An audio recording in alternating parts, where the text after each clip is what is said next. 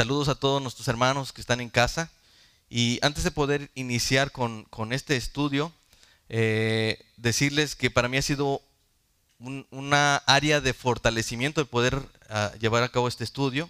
Yo espero que ustedes estén siendo guiados por medio de este estudio.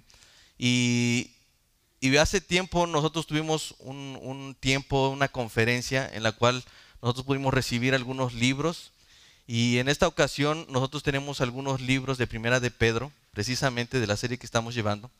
Y yo sé que hay muchos de ustedes ya los tienen, ya tienen ese libro. Así que yo les voy a pedir que sinceramente los que no lo tengan se queden al final para yo poder regalarles una, una copia. Quizás esto pueda ayudar y abonar mucho al estudio que estamos llevando en nuestra serie de Primera de Pedro. Así que si tú no tienes ese libro, sinceramente, acércate al final, no te vayas y si alcanzan, con todo gusto les vamos a dar este, eh, los libros. ¿Sale? Eso simplemente era algo que quería mencionar. Entonces vamos a tratar de entrar a, este estudio y quisiera pedirle a Dios permiso. Padre, vengo delante de ti, Señor, para hablar de ti. Y quiero, Padre, que me disculpe si no soy yo un instrumento adecuado para pronunciar tu palabra, Señor, pero sé que tú nos has ordenado y nos has llamado a hacerlo. Así que te pido que por amor a tu iglesia y por amor a tu propio nombre, tú hagas sonar, Señor, tu palabra en los corazones de mis hermanos como lo has hecho en, mi corazón. Que nuestros oídos estén atentos a tu palabra y que la exposición, Señor, tenga, traiga luz, Señor, traiga esperanza, traiga fe, traiga un ánimo, Señor. Que nos motives a buscarte, que nos animes a ser como tú.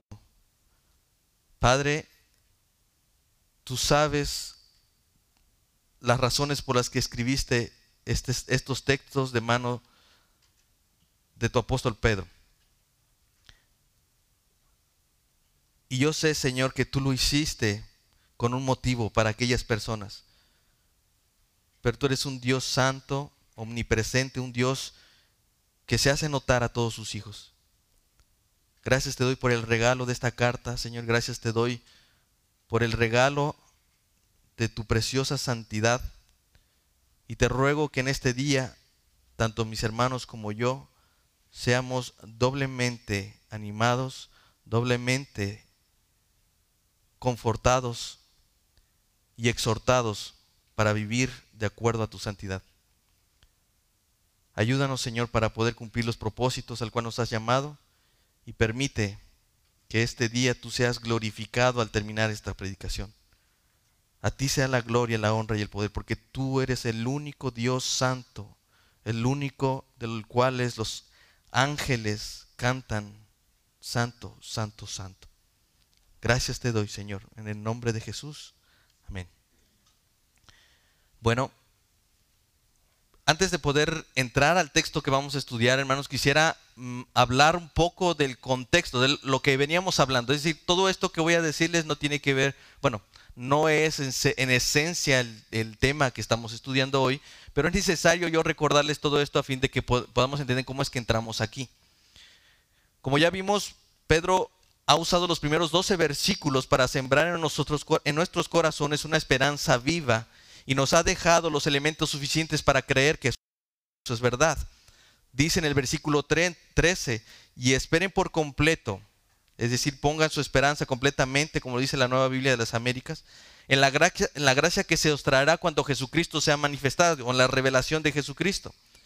Pedro dice que el objeto de nuestra esperanza es la gracia que se nos traerá, esa gracia que vendrá en los tiempos, esa gracia que no se comparará con, con, lo que nosotros hemos recibido ahora. Nosotros hemos experimentado la gracia ahora.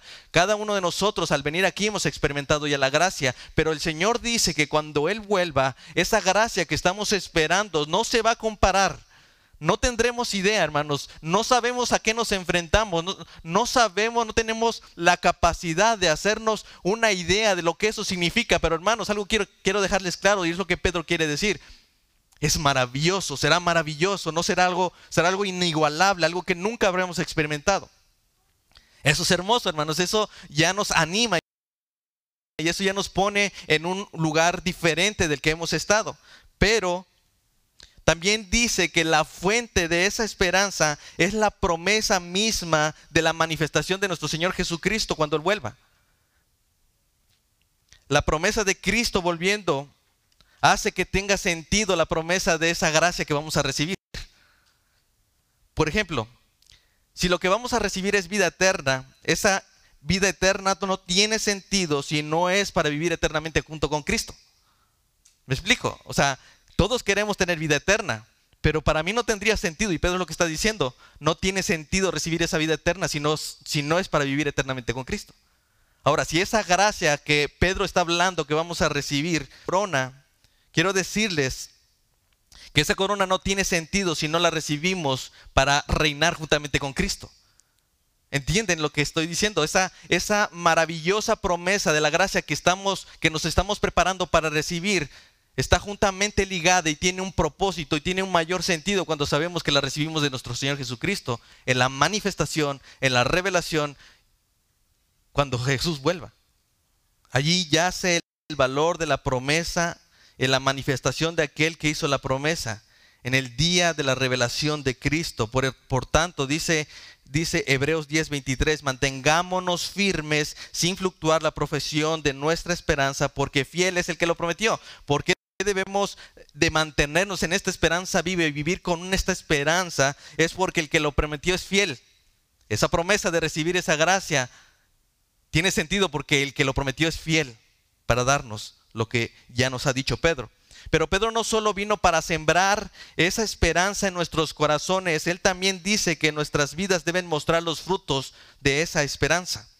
Así que vivir con esperanza implica llevar una vida que refleja y actúa en consecuencia a la promesa de su regreso. Nosotros no sabemos qué día ni qué hora va a suceder eso, pero sabemos que de eso depende toda nuestra esperanza y por tanto vivimos congruentemente a la luz de esa verdad que se nos ha dicho en Primera de Pedro. Para lograr esa esperanza, para, lograr que esa esperanza esté completamente arraigada en la gracia que hemos de recibir en la manifestación de Jesucristo, dice Pedro que es necesario tener una mente preparada y un carácter sobrio. Sugel Michelin dice que la vida cristiana práctica no es otra cosa que la esperanza cristiana en acción. Es entonces donde nos quedamos. Por tanto, ceñid los lomos de sus entendimientos, sean sobrios y esperen por completo en la gracia que se os traerá cuando Jesucristo sea manifestado. Ahí nos quedamos. Y recuerdan, eso era un puente, hermanos. Entonces, ya sabemos que tenemos una esperanza y que debemos vivir de acuerdo a esa esperanza. Pero en términos prácticos, ¿cómo debemos esperar en la gracia que hemos de recibir hasta que Jesucristo vuelva? Pedro dice que es de esta manera. Hay tres puntos que vamos a tratar de ir desarrollando. El primero es viviendo una vida santa, que es del versículo 14 al 16. Segundo es viviendo una vida reverente, que eh, está en los, en los versículos del 17 al 21. Y viviendo una vida de amor fraternal, que está desde los versículos 22 hasta el 25. Sin embargo, en esta ocasión, hermanos, solamente vamos a ver el primer punto. Viviendo una vida santa. Es decir, hablaremos acerca de la del creyente, que está en los versículos 14 al 16. Este es nuestro texto, hermanos. Como hijos obedientes, no se conformen a los deseos que antes tenían estando en su ignorancia, sino como aquel que los llamó es santo, sean ustedes también santos en toda su manera de vivir. Porque escrito, eh, escrito está, sean santos porque yo soy santo. Ese es el texto y el tema que vamos a estudiar. Miren, cuando yo era niño, hermanos, yo tenía un concepto muy, un poco errado acerca de los santos.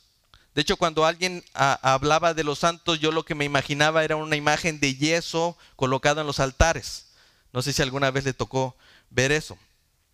Cuando alguien mencionaba algún santo, inmediatamente yo lo asimilaba con esas imágenes y con unas cajitas que estaban eh, este, aseguradas debajo de ellos. Para todos los que fuimos católicos sabemos que es esa cajita. Primero pensaba que esas cajas estaban allí para que todos los fieles que tenían un santo preferido iban y, aportaban sus, sus, este, sus ofrendas. Pero después me di cuenta que era al revés, más bien los santos estaban ahí por esas cajas.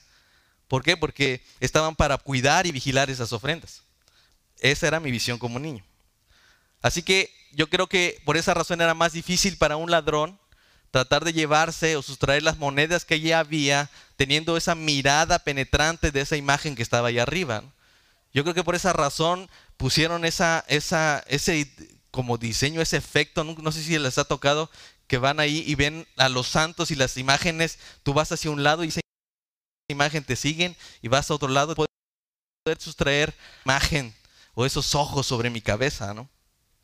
Yo recuerdo que en una de esas ocasiones mi hermano y yo sustraímos algunas monedas de uno de esos santos que estaba mirando hacia el cielo.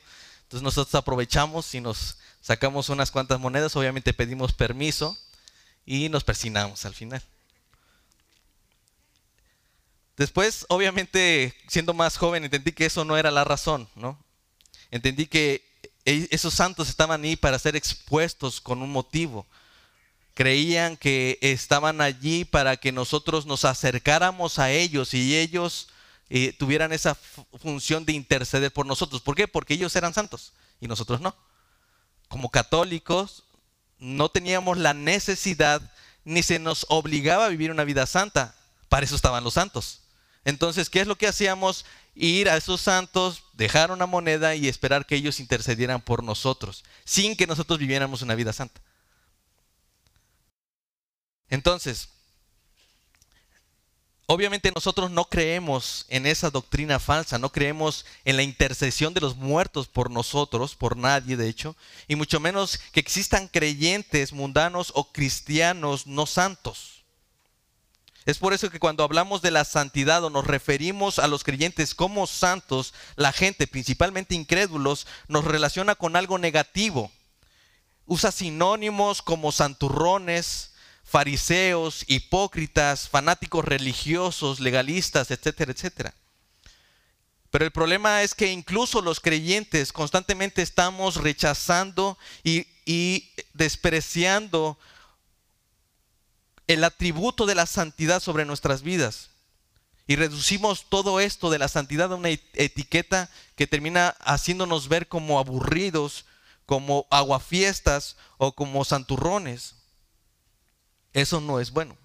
Así que básicamente hoy trataremos de demostrar que ningún verdadero creyente está exento de la santidad y trataremos de responder la pregunta de cómo podemos vivir una vida de santidad o como lo dice Pedro, cómo ser santos en toda nuestra manera de vivir. Significa ser santo, hermanos. Significa ser separado, consagrado, puesto aparte. Ser santo es, como lo diría Pablo en Efesios capítulo 5, sin ni arruga ni cosa alguna. De hecho, Pedro está citando a Levítico capítulo 20, versículo 26. Dice, Andes, habéis pues de serme santos porque yo Jehová soy santo y los he apartado de los pueblos para que sean míos, pensando en la base de la elección de su pueblo como elegidos para ser santos, para ser diferentes entre las demás naciones.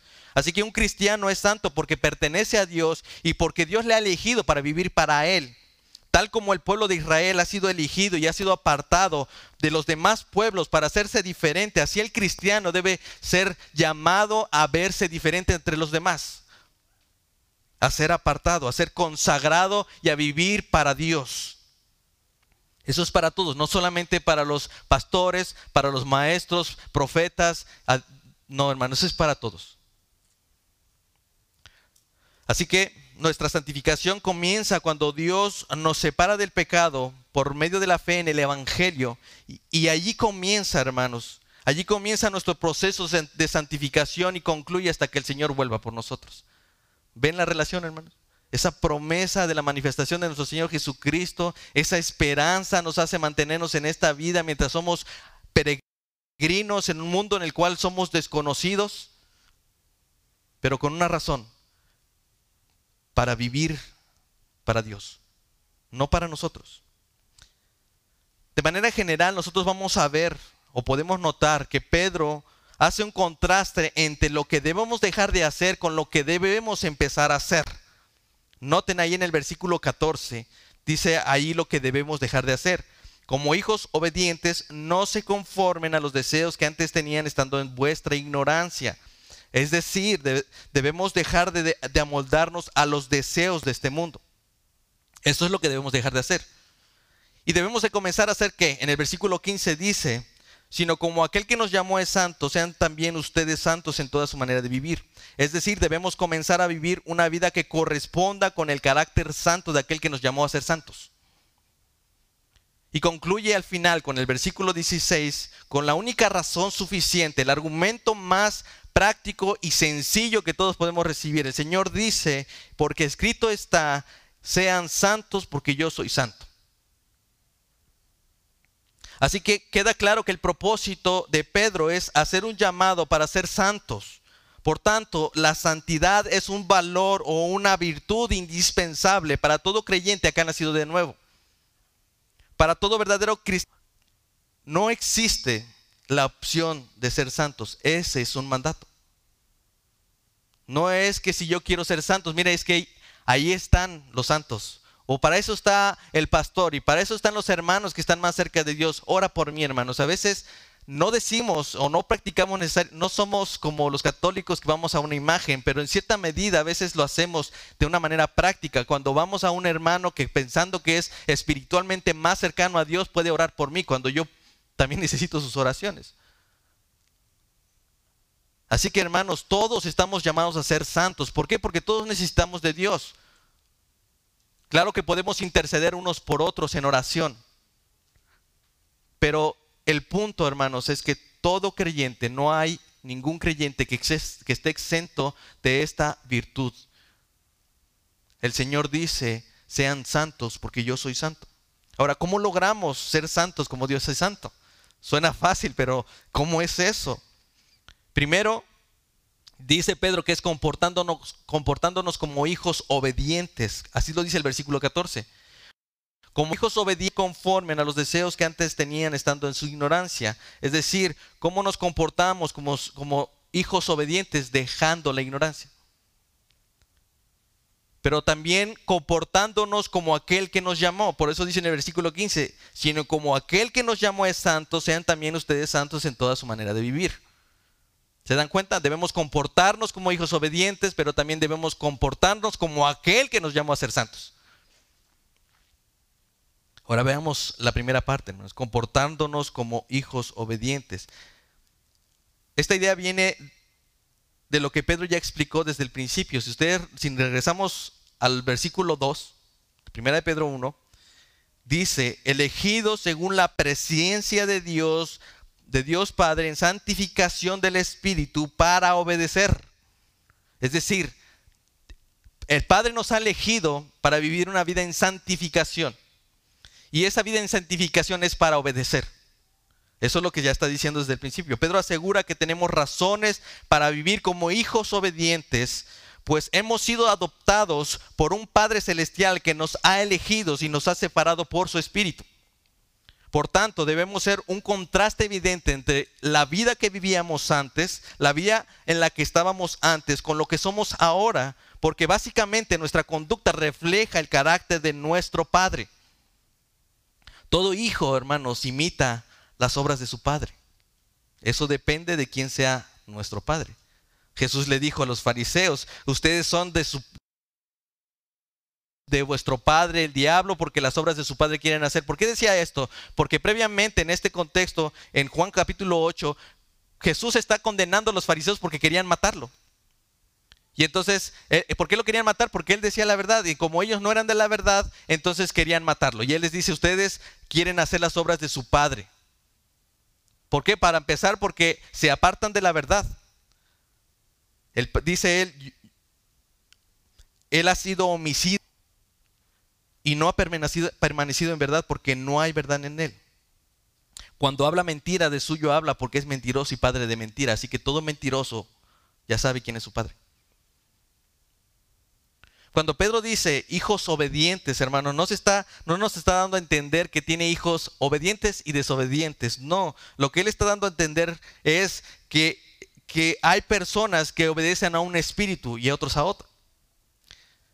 Veamos Efesios capítulo 2 del 1 al 5. Miren hermanos, tengo muchas citas, pero muchas de ellas no, no las vamos a estudiar a profundidad, pero van a manifestar lo que, lo que estoy tratando de decirles. Así que sean pacientes y traten de seguirme. Efesios capítulo 2, versículo 1 al 5.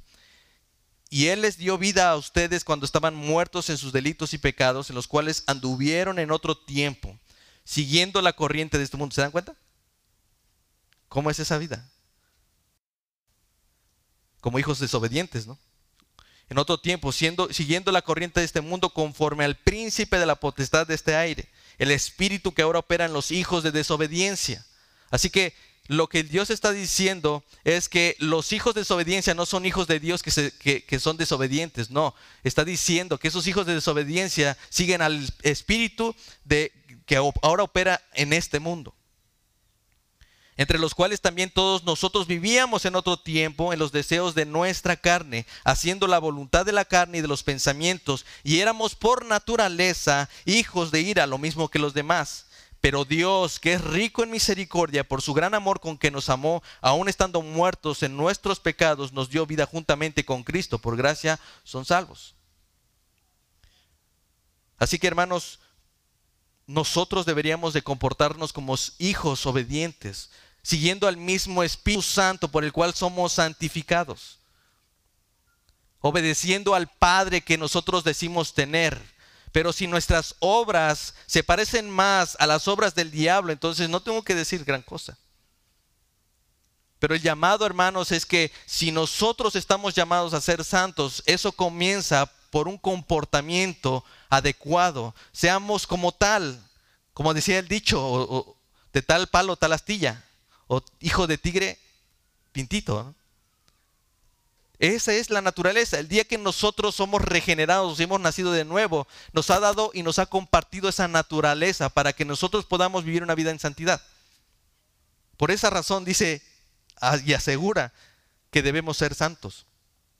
No nos está diciendo hagan obras para que parezcan al Padre, no, Él está diciendo porque son hijos, el comportamiento natural que ustedes van a mostrar es de santidad. Por esa razón todo hijo imita sus obras, ¿no? Pero por otro lado es comportándonos como aquel que nos llamó. Aquí tenemos una palabra clave, hermanos, conformarse, que en sinónimo es, sería moldarse. Del griego sus gematizó, que literalmente significa tomar la forma parecida a o formarse al patrón, al mismo patrón.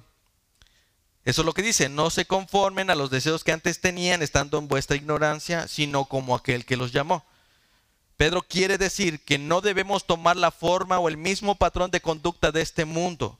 No debemos ser amoldados por los deseos que teníamos estando en este mundo, cuando estábamos muertos, cuando éramos hijos de desobediencia, igual que los otros siguiendo los deseos de la carne. Más bien debemos amoldarnos y tomar la forma, el mismo patrón de aquel que nos llamó. Dice Efesios 5, sean pues imitadores de Dios como hijos amados ¿Notan? Dice, y anden en amor como también Cristo nos amó y se entregó a sí mismo por nosotros, ofrenda y sacrificio a Dios en olor fragante. Pero fornicación y toda inmundicia o avaricia, ni aun se nombre entre ustedes como, que, como conviene a santos, ni palabras deshonestas, ni, ni necedades, ni truanerías, que no conviene, sino antes bien en acción de gracias. ¿Cómo se comporta alguien? que está imitando a ese que nos llamó. Arthur W. Pink, que escribió un libro muy bueno acerca de los atributos de Dios, dice, debido a que Dios es santo, debemos desear ser conformados a Él. Su mandamiento es, sean santos porque yo soy tan santo. No se nos ordena ser omnipotentes o omniscientes como lo es Dios, pero sí debemos ser santos y serlo en toda nuestra manera de vivir. Porque eso sí es el llamado. Sean santos porque yo soy santo. Su santidad es lo que hace que Dios sea Dios, hermanos. Imagínense a un Dios todopoderoso, a un Dios eh, que sabe todo, un Dios que conoce todo, un Dios que tiene el poder y la majestad, pero que no es santo. ¿Se imaginan? Estaríamos hablando de un Dios cruel y misericordia. Si su santidad Dios no puede ser, no puede ser Dios.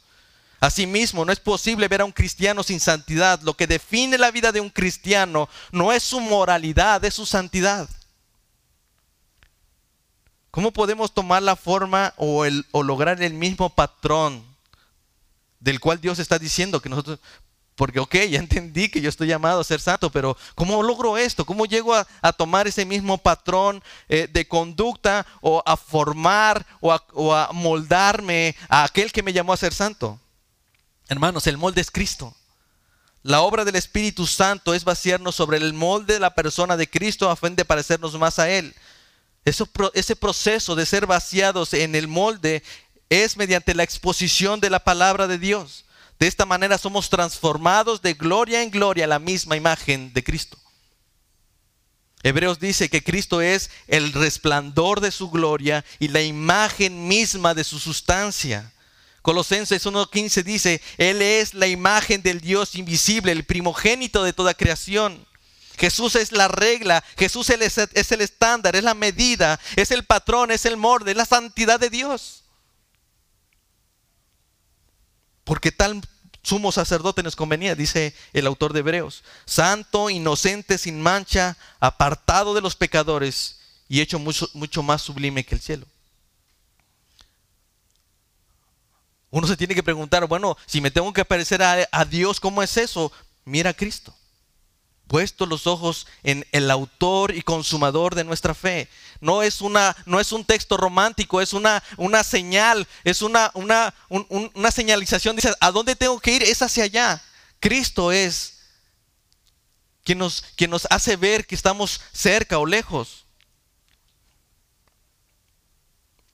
Así que por un lado, Pedro quiere que nos comportemos como hijos obedientes, de acuerdo al versículo 14, dejando nuestra ignorancia, pero también que nos comportemos como aquel que nos llamó, según el versículo 15, siendo imitadores de Dios. Pero si notan algo, hermanos, ambas cosas son lo mismo. Imaginen estos dos extremos, hermanos. De un extremo nos encontramos con una vida de ignorancia. Esto es cuando nos amoldamos a los deseos de este mundo, según el versículo 14. Y del otro extremo nos encontramos con una vida santa. Esto es cuando nos amoldamos al carácter del Dios Santo. Aquí están los dos extremos. Imagínense, hermanos. La trayectoria es directa. No tengo que cruzar hacia otro lado, no tengo que buscar una, intercesión. Yo tengo que lograr llegar a este punto. Pedro dice que ambas cosas, dejar de adoptar el patrón de conducta de este mundo y adoptar una conducta santa son la misma ruta hacia la santidad. Aquí está una vida de ignorancia y acá está una vida de santidad. Conforme tú te alejas de esta vida de ignorancia, tú te acercas más a esta vida de santidad. Conforme más te quieras acercar a esta vida de santidad, más te alejas de esta vida de ignorancia. ¿Se dan cuenta? Es lo mismo. Es la misma ruta hacia la santidad. Dejar de hacer y, y empezar a hacer es la misma ruta. Pedro dice que todo creyente está llamado a emprender una travesía que nos lleva de la ignorancia a la santidad. Por eso quise llamar este mensaje de la ignorancia a la santidad. Porque ese es el llamado. Todo creyente tiene este llamado. Todo creyente, una vez que es llamado a ser de Cristo, empieza a caminar y a partir de la ignorancia a la santidad. De los deseos de este mundo al carácter santo de Dios. Ese es el camino de la ignorancia, dice Primera de Pedro ahí.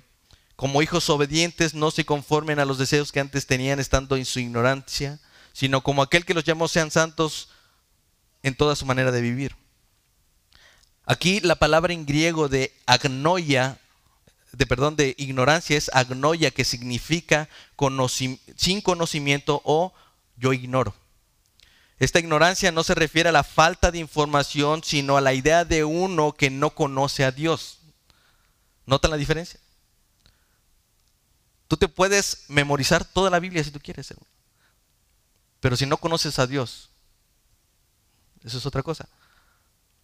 Yo puedo memorizar versículos, textos completos, doctrinas, pero puedo no estar conociendo a Dios. Se trata de un conocimiento cercano, se trata de, de, tener una comunión con aquel. Miren, yo puedo leer una biografía, yo puedo leer la biografía de Martín Lutero y decirles qué pasó con su vida como si yo lo hubiera conocido, pero eso no significa que yo tuve una relación personal con él. Así que esa ignorancia de la cual Pedro está hablando tiene que ver con no con acumular más información a tu mente, es con el deseo de conocer más al Dios que te llamó a ser santo.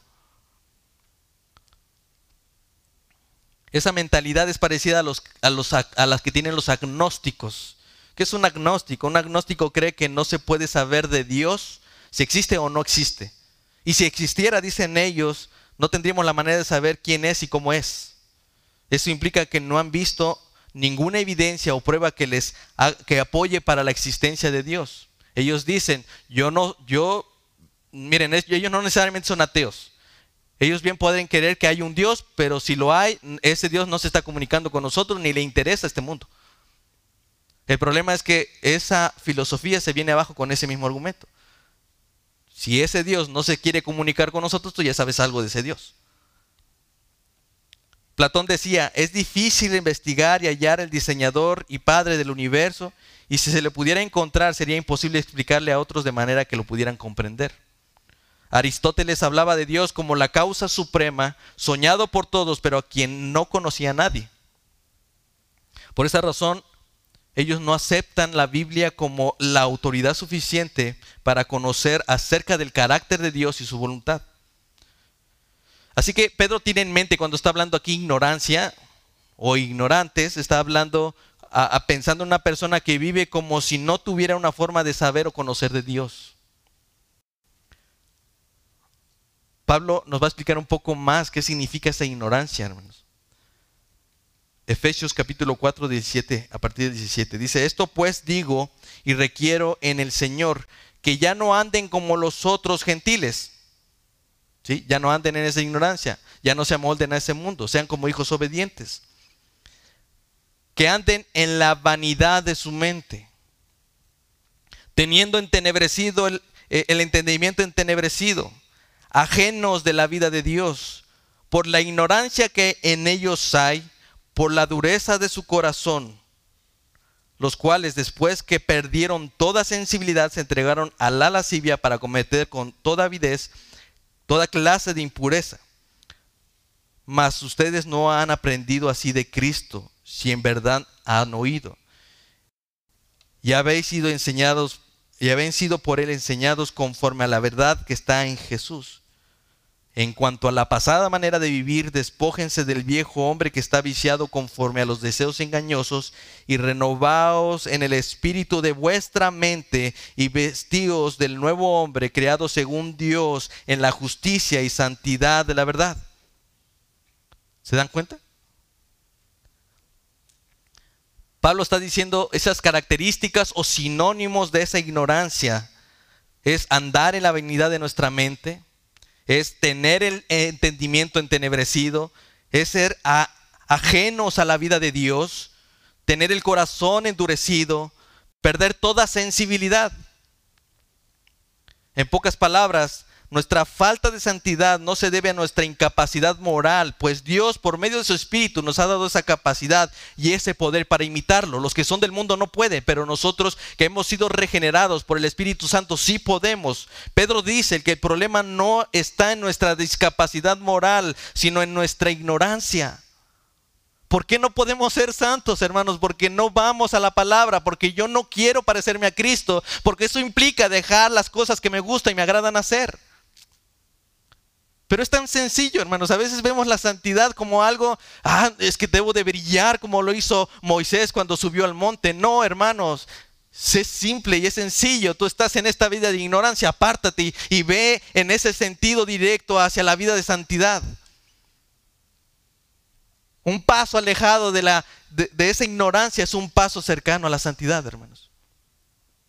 Debemos dejar de tener esa vanidad en nuestra mente pensando que nosotros podemos ser sabios eh, eh, en nuestros propios entendimientos. Debemos de, dejar que nuestra mente sea entenebrecida. Es, como, es como si tuvieras que acomodar un cuarto a oscuras. El estar ajenos a la vida de Dios nos hace ignorantes, hermanos. No se refiere a que no sepas los atributos los, conceptos de Dios, las doctrinas. Hermanos, eso es necesario, claro que sí, hay que estudiar, pero no es lo que tiene en mente Pedro. Él está diciendo que nosotros debemos ser tan cercanos a Dios que sintamos que lo conocemos, que estamos viviendo con Él. No tengamos un corazón endurecido. A veces, hermanos, nos es tan fuerte tener que escuchar de un hermano decir lo mal que está, equivocado que estás, el pecado en el que estás. ¿Por qué, hermanos? Porque tienes un corazón endurecido. Eso es también ignorancia, hermanos. Perdemos toda sensibilidad debido a que no estamos expuestos a la palabra de Dios, a la santidad de Dios. Perdemos sensibilidad. No nos espantamos ya del pecado. Podemos participar con el pecado y podemos cometer el pecado sin ningún problema. ¿Por qué? Porque hemos perdido, sensibilidad. Ignoramos su santidad, hermanos. No es que no sepamos que Dios es santo, porque obviamente todos sabemos que Dios es santo, cantamos en nuestras canciones que Dios es santo, lo decimos que Dios es santo, lo predicamos que Dios es santo, pero muy probablemente ignoramos lo que eso significa. Así que ¿cómo hemos de vivir en santidad si ignoramos la santidad de Dios? ¿Alguien sabe qué es la santidad de Dios? Ignoramos las escrituras, hermanos. Les decía, no se trata de adquirir conocimiento, no se trata de memorizar versículos y aprender doctrinas y convertir nuestra fe en un método de estudio o un esquema intelectual. No, no, no, hermanos. Nuestro camino a la santidad comienza con un trabajo diario de dejar de vivir en nuestra ignorancia. La única manera de dejar esta vida de ignorancia es adquiriendo una conciencia de la santidad de Dios expuesta en la palabra. Recuerden lo que Oseas decía, mi pueblo fue destruido por falta de conocimiento. Oseas 4.1 dice, oigan pues palabra de Jehová, hijos de Israel, porque Jehová con contiende con los moradores de la tierra porque no hay verdad, ni misericordia, ni conocimiento de Dios en la tierra. Por esa razón perjuran, mienten, matan, hurtan y adulteran y hacen homicidio tras homicidio. ¿Por qué razón vemos tanta maldad en el mundo? Porque su conciencia ha sido cauterizada. Porque su corazón ha sido endurecido. Porque su entendimiento ha sido entenebrecido. ¿Entenebrecido de qué? De la realidad de la santidad de Dios, del conocimiento de Dios. No podemos vivir una vida de santidad si las, escrituras no permean nuestra vida. Esa es la idea que Pablo quiere mostrar cuando, cuando está hablando de la forma en que Cristo santifica a su esposa en Efesios capítulo 5. Maridos, amen a sus mujeres, así como Cristo amó a la iglesia y se entregó a sí misma por ella para santificarla habiéndola purificado por el lavamiento del agua por la palabra.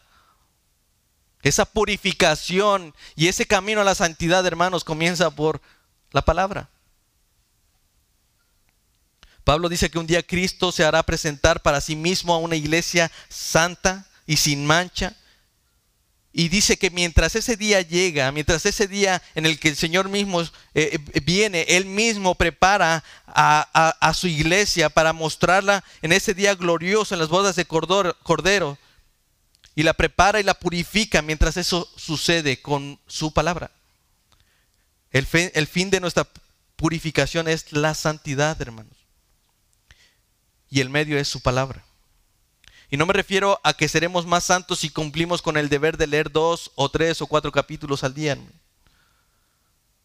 O memorizar textos de la Biblia. La razón por la que la palabra es el medio de santificación es porque la palabra tiene el poder de santificar a todo aquel que se acerca a ella para ser confrontado, para ser enseñado, para ser redarguido, para ser corregido, no es la, lectura el fin en sí mismo, es la santidad lo que debemos desear cuando vamos a la palabra de Dios. No es un checklist, hoy leí cuatro capítulos, hoy terminé el libro. No, hermanos, el propósito de la lectura es conocer la santidad para ser más santo yo. Hermanos, la ignorancia es un instrumento del diablo. Por eso dice 2 de Corintios 4:3. Pero si nuestro evangelio está encubierto, entre los que se pierden está encubierto en los cuales el Dios de este siglo cegó el entendimiento de los incrédulos para que no les resplandezca la luz del Evangelio de la gloria de Cristo, el cual es la imagen de Dios. El diablo aprovecha la incredulidad y ese estado de ignorancia para dejarnos allí. El problema de los que se pierden no es que no conozcan la forma de conocer a Dios. Ellos saben, se les ha enseñado, se les ha dicho, se les ha predicado una y otra vez. Se les ha dicho que la forma de saber el carácter y la voluntad de Dios es mediante la palabra de Dios y mediante ella el Dios santo da a conocer, da, se da a conocer a los hombres. Quiero que noten algo, hermanos. El Dios de este siglo ha cegado el entendimiento de quienes? ¿De los creyentes? No, eso no es posible. Es de los incrédulos. La razón es simple, hermanos. Los creyentes fuimos ya rescatados por Dios, ya fuimos adoptados por Dios. Él nos ha llamado de las tinieblas a su luz admirable. No podemos seguir en tinieblas porque ya nos rescató de ahí el Señor. Nuestra mente ya no puede estar entenebrecida. Ya no somos ajenos a la vida de Dios porque Él es nuestro Padre. No podemos tener, un corazón endurecido porque nos ha quitado ese corazón de piedra y nos ha puesto uno de carne y, no nos, y nos ha dado un nuevo espíritu para poder poner por obra sus obras. Hermano, si estás perdido y no sabes qué tan lejos estás de tu ignorancia, pon tus ojos en la santidad de Dios, estudia la santidad de Dios, medita en la santidad de Dios. Ese puede ser tu punto de referencia. Por eso Dios nos llama de la santidad, perdón, de la ignorancia a la santidad. Pedro dice que para lograr ser santos como Dios es santo, es necesario abandonar nuestra vida de ignorancia para emprender nuestro camino hacia una vida santa. O de otra forma, para llegar a una vida santa necesitamos alejarnos de esa vida de ignorancia. Colosenses 3:5 dice, hagan pues morir lo terrenal en ustedes, fornicación, impureza, pasiones desordenadas, malos deseos y avaricias, que es idolatría, como por las cuales la ira de Dios viene sobre los hijos de desobediencia, en las cuales ustedes también anduvieron en otro tiempo cuando vivían en ellas. Pero ahora dejen también ustedes todas estas cosas, ira, enojo, malicia, blasfemias, palabras deshonestas de vuestra boca. No imiten no mintáis los unos a los otros, habiendo despojado del viejo hombre con sus hechos y revestidos del nuevo, el cual conforme a la imagen del que los creó, se va renovando hasta el conocimiento pleno. Por tanto, hermanos, la única manera de dejar de adoptar ese patrón de conducta no es con moralidad, no es siendo moralmente correctos, es con la santidad. Nuestro punto de referencia no es cometer menos pecados, no es dejar de cometer menos errores, llevando una vida moralmente correcta, como si el fin de esa santidad fuera la perfección humana. Aunque todo eso es necesario, no es lo que Pedro tiene en mente, hermanos. Pedro nos dice que la forma en la que vamos a vivir una vida de santidad no es enfocándonos en la perfección humana, no, nuestro punto de referencia es la santidad de Dios. Hermanos, seamos santos porque Cristo es santo. Hubo un puritano llamado Stephen Charnock y él escribió, dice, nunca la santidad divina lució más bella y hermosa que cuando el semblante de nuestro Señor se vio más estropeado en medio de sus gemidos moribundos cuando Dios apartó su rostro sonriente de él y clavó su cuchillo afilado en su corazón, lo cual le forzó a clamar con este terrible dicho, Dios mío, Dios mío, ¿por qué me has desamparado? Cristo murió para que tú fueras santo, hermanos. No tiene sentido, no tiene sentido si fuimos llamados para ser como esos santos que ponían en las iglesias como de yeso. Cristo murió para que nosotros tengamos una vida de santidad. Dice 2 de Corintios 3, pero el entendimiento de ellos se embotó, porque hasta el día de hoy, cuando leen el antiguo pacto, les queda el mismo velo no descubierto, el cual por Cristo es quitado. Y aún hasta el día de hoy, cuando se lea Moisés, el velo está puesto sobre el corazón de ellos. Pero cuando se conviertan al Señor, el velo se quitará, porque el Señor es espíritu. ¿Y donde está el espíritu? Allí hay libertad. Por tanto, nosotros todos, mirando a cara descubierta, como en un espejo la gloria del Señor, seamos transformados de gloria en gloria en la misma imagen como por el Espíritu del Señor. No somos santos de aparadores, hermanos. Estamos llamados para vivir una vida de santidad por Cristo. Amén. Padre, gracias te doy por este día. Gracias te doy por tu palabra, Señor. Motiva, Padre, nuestros corazones a vivir una vida de santidad, Señor. Ayúdanos, Padre, porque sé que es una obra que tú has comenzado a hacer y la vas a concluir hasta que tú vuelvas. Esa es otra gracia que recibiremos el día de tu manifestación. Tú nos harás entrar en ese gozo eterno y estaremos en esa misma gloria como a cara descubierta. Aunque ahora no sabemos cómo seremos, sé, Señor, que cuando somos transformados de gloria en gloria, podemos entender a dónde vamos y de dónde hemos salido. Gracias por rescatarnos de esa vida, de esa vida de ignorancia, Señor, y por darnos tu palabra, que es como una lámpara que alumbra nuestro camino. Bendice nuestras vidas, bendice y santifica nuestras vidas y haz que esta iglesia local, esta IBEG, sea una iglesia santa que está preparada para cuando tú vuelvas. En el nombre de Jesús. Amén. Gracias hermanos por eh, asistir y gracias a todos. Saludos hermanos que están en casa. Bendiciones. Bye.